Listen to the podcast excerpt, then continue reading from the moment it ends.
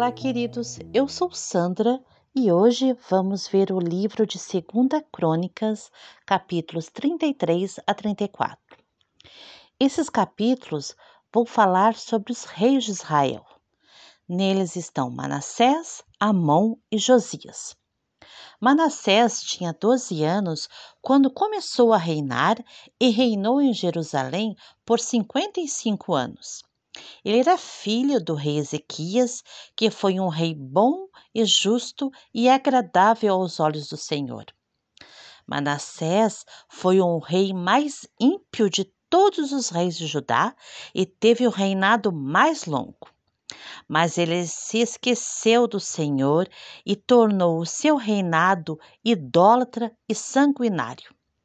Ele construiu altares para o deus Baal se curvou diante de todos os astros do céu e prostou culto, construiu altares dentro do templo, sacrificou seus filhos ao fogo, praticou feitiçaria, adivinhações, magia, consultou médiums e praticantes do ocultismo. Ele era agoreiro, pessoa que roga praga além de levar o povo de Judá a pecar e fazer o que era mal perante o Senhor, ele assassinou muitos inocentes. Manassés fez coisas perversas e provocou a ira do Senhor. O Senhor falou a Manassés e a seu povo, mas eles ignoraram seus avisos. Por isso o Senhor enviou os comandantes dos exércitos assírios e eles capturaram Manassés. Puseram um gancho em seu nariz e o aprenderam concorrentes e o levaram para a Babilônia. Na prisão, angustiado e apavorado, se ajoelhou e, arrependido, pediu ajuda a Deus.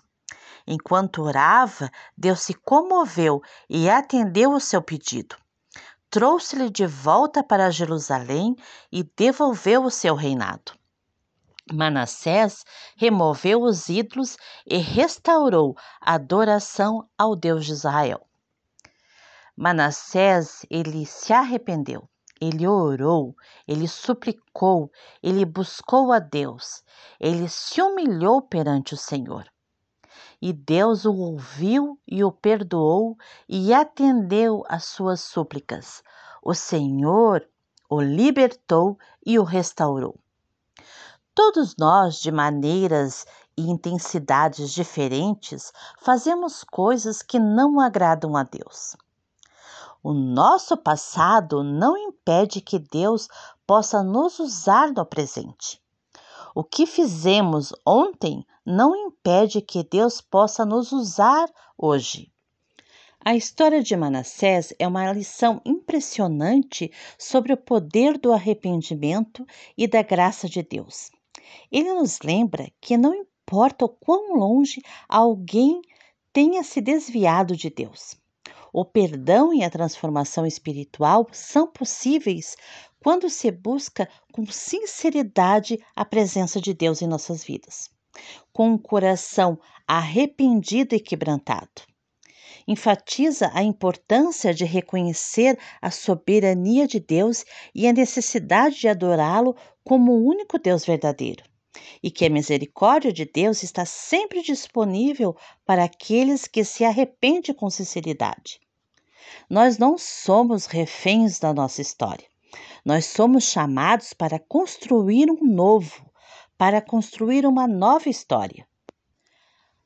Após a morte de Manassés, seu filho Amon foi o seu sucessor e assumiu o trono aos 22 anos e reinou apenas por dois anos. Ele fez o que era mal perante o Senhor. Os oficiais de Amon conspiravam contra ele e o assassinaram em seu palácio.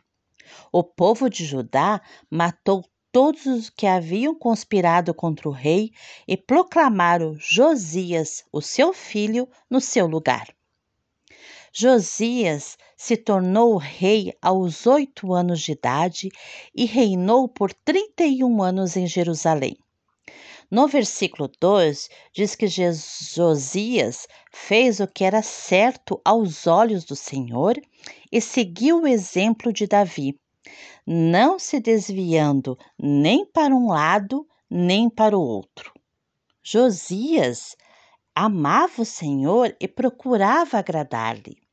Mais tarde, Josias destruiu todos os ídolos e os lugares de adoração de ídolos em Judá e toda forma de idolatria. Idolatria é dar a honra de Deus a qualquer coisa ou pessoa que não seja Deus. Idolatria é ocupar o lugar de Deus na sua vida com qualquer ou outra coisa. É direcionar preces e adoração a qualquer coisa ou pessoa que não seja Deus. Josias enviou homens para consertar o templo abandonado para que as pessoas pudessem adorar a Deus ali. Enquanto limpavam o templo, o sumo sacerdote Ilquias encontrou o livro da lei escrito por Moisés. Eles entregaram o livro ao rei e no rolo tinha uma advertência no sentido de que Deus castigaria os israelitas enviando grandes provações sobre eles se não fizesse tudo o que estava escrito na lei. Josias ficou triste e chorou diante de Deus ao ouvir as palavras do Senhor. Ele rasgou as suas vestes. Então o rei Josias mandou o sumo sacerdote consultar a profetisa Ulda sobre o que Deus eh, podia falar a eles. Deus disse que males viriam sobre a nação e o povo. Mas devido Josias ter chorado diante do Senhor pelo pecado de Judá e a forma como estava sendo zeloso e procurando agir corretamente, Deus prometeu adiar a calamidade. Os males não ocorreriam senão depois da morte de Josias. Josias então reuniu o povo para a leitura pública do livro de Deus. Josias prometeu seguir o Senhor e obrigou o povo a fazer o mesmo.